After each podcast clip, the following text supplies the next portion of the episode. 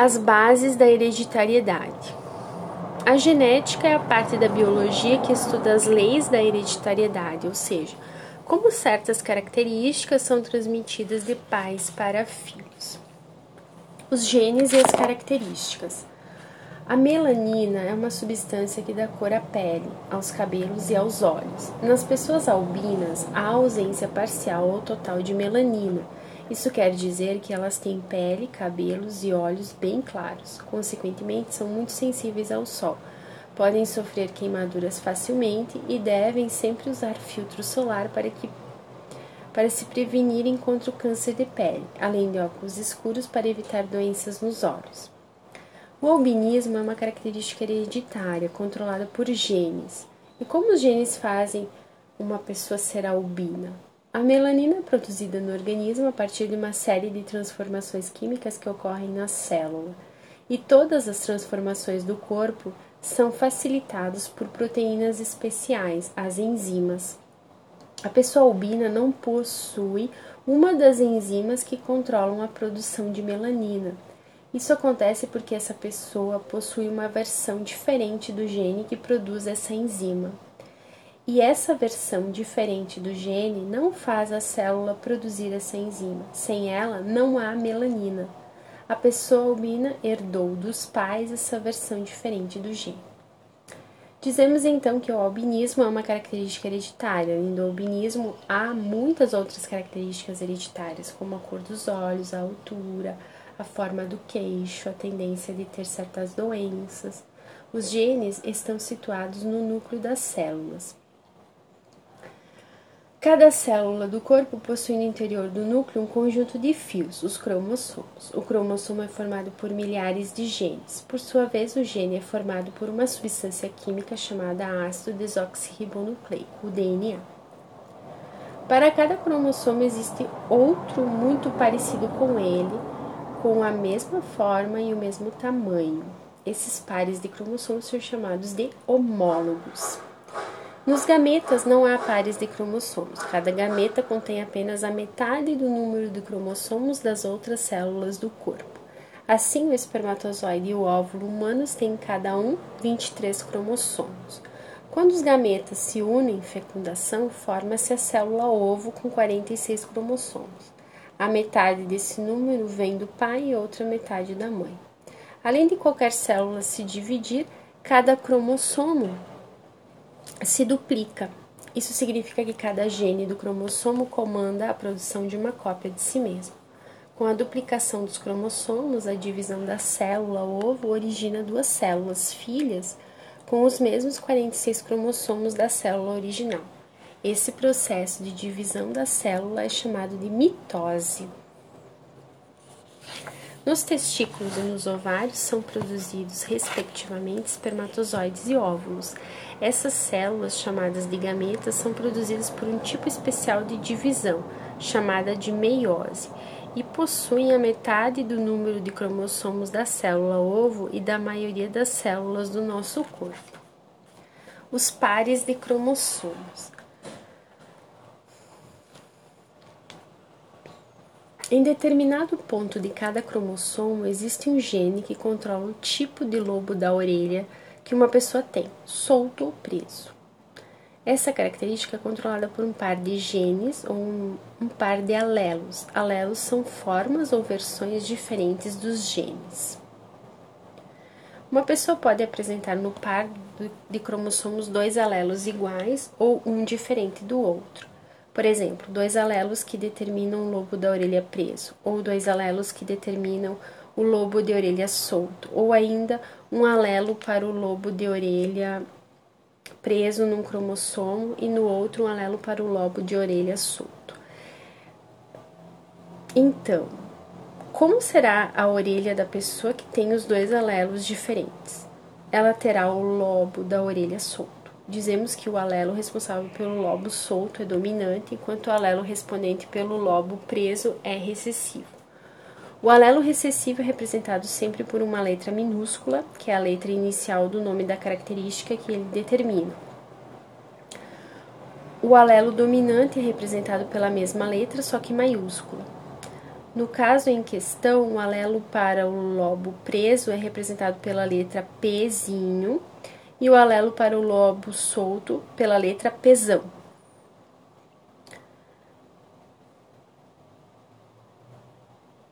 Uma pessoa com lobo de orelha solto pode ser representada por pesão pesão ou pesão pezinho, e a pessoa com alelo preso por pezinho pezinho. As pessoas com dois alelos iguais, pesão pesão ou pezinho pezinho, são chamadas de homozigotas, e as pessoas com dois alelos diferentes entre si, pesão pezinho, são chamadas de heterozigotas. Outro exemplo, um tipo de albinismo há o alelo dominante azão, que faz a pessoa produzir melanina, e um alelo recessivo azinho, que faz a pessoa não produzir essa substância.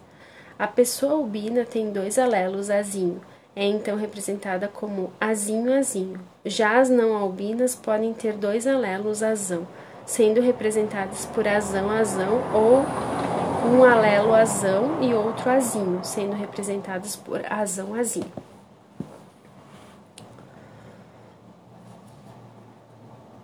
O conjunto de alelos de um indivíduo possui em suas células é chamado de genótipo. O conjunto de características do indivíduo é o seu fenótipo. Assim, o genótipo de uma pessoa albina é azinho-azinho e o de pessoas não albinas pode ser azão-azão ou azão-azinho. A transmissão dos genes dos pais para os filhos.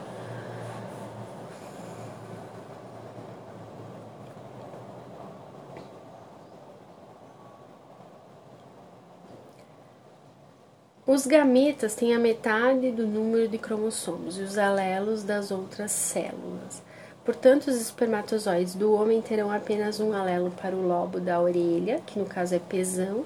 Os espermatozoides serão representados então por pesão.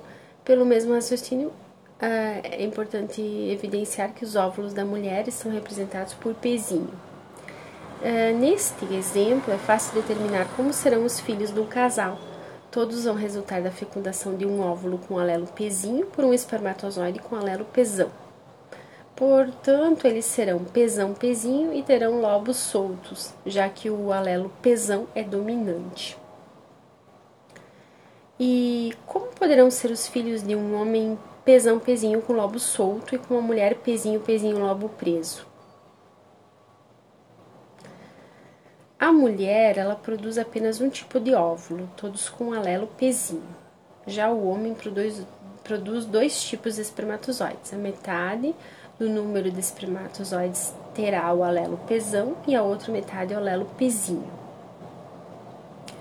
Como será o filho do casal? Tudo vai depender do espermatozoide que penetrar primeiro o óvulo. Se for o espermatozoide pesão, o filho será pesão pezinho, lobo da orelha solto. Mas se for o espermatozoide pezinho, o filho será pezinho pezinho e terá lobo preso. A chance ou probabilidade de um espermatozoide com alelo pesão ganhar a corrida é fecundar o óvulo é a mesma que de um espermatozoide com o alelo pezinho. Por isso, nesse caso, a probabilidade de nascer um indivíduo pesão-pezinho é a mesma de nascer um indivíduo pezinho-pezinho, 50%.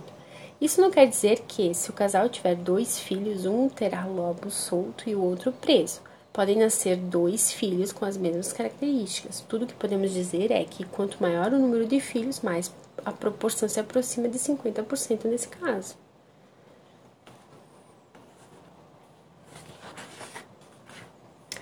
Menino ou menina? O sexo de uma pessoa é determinado por um par de cromossomos chamados cromossomos sexuais. Genes situados nesses cromossomos determinam se o embrião vai desenvolver testículos ou ovários. Os testículos e os ovários, por sua vez, fabricam hormônios masculinos e femininos, respectivamente, que controlam diversas características sexuais do homem e da mulher. As mulheres apresentam dois cromossomos sexuais, chamados de cromossomos X já o homem apresenta um cromossomo X e um cromossomo Y, este bem menor que o cromossomo X. Os óvulos que as garotas começam a produzir na puberdade contêm todos eles um cromossomo X. Já a metade dos espermatozoides produzidos pelos garotos terá um cromossomo X, enquanto a outra metade será portadora do cromossomo Y. O óvulo é fecundado por um espermatozoide X. A célula ovo dará origem a uma menina, XX. O óvulo é fecundado por um espermatozoide Y. A célula ovo dará origem a um menino XY. Portanto, o sexo da criança é determinado pelo espermatozoide no momento da fecundação, já que o óvulo tem sempre o cromossomo X. Os genes e o ambiente. A cor dos olhos e o grupo sanguíneo de uma pessoa são exemplos de características determinadas apenas pelos genes, mas o ambiente também tem influência sobre muitas características.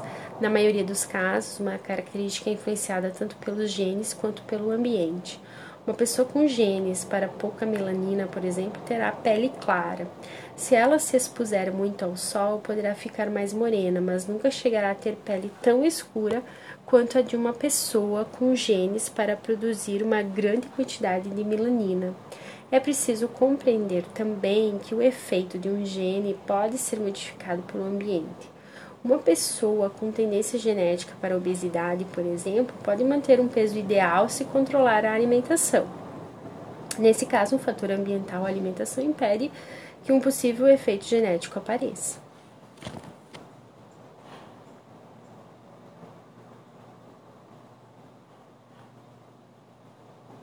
Alterações genéticas. Algumas pessoas nascem com um gene que não comanda a produção de certas enzimas e por isso podem ter problemas de saúde. Essas alterações genéticas são muitas vezes diagnosticadas por meio de exames simples. Ocasionalmente pode ocorrer a formação de gametas com cromossomos a mais ou a menos.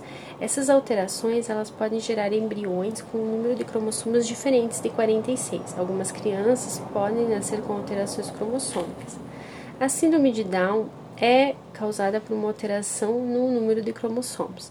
Nas células das pessoas com a síndrome, há três cromossomos do tipo 21, o que pode afetar o desenvolvimento do indivíduo, ocasionando a deficiência intelectual e cognitiva, problemas cardíacos, maior predisposição a infecções. Há também alguns sinais físicos característicos: olhos oblíquos, altura, altura abaixo da média, orelhas com implantação baixa, pescoço grosso e mãos curtas e largas. As características das pessoas com síndrome de Down podem variar bastante.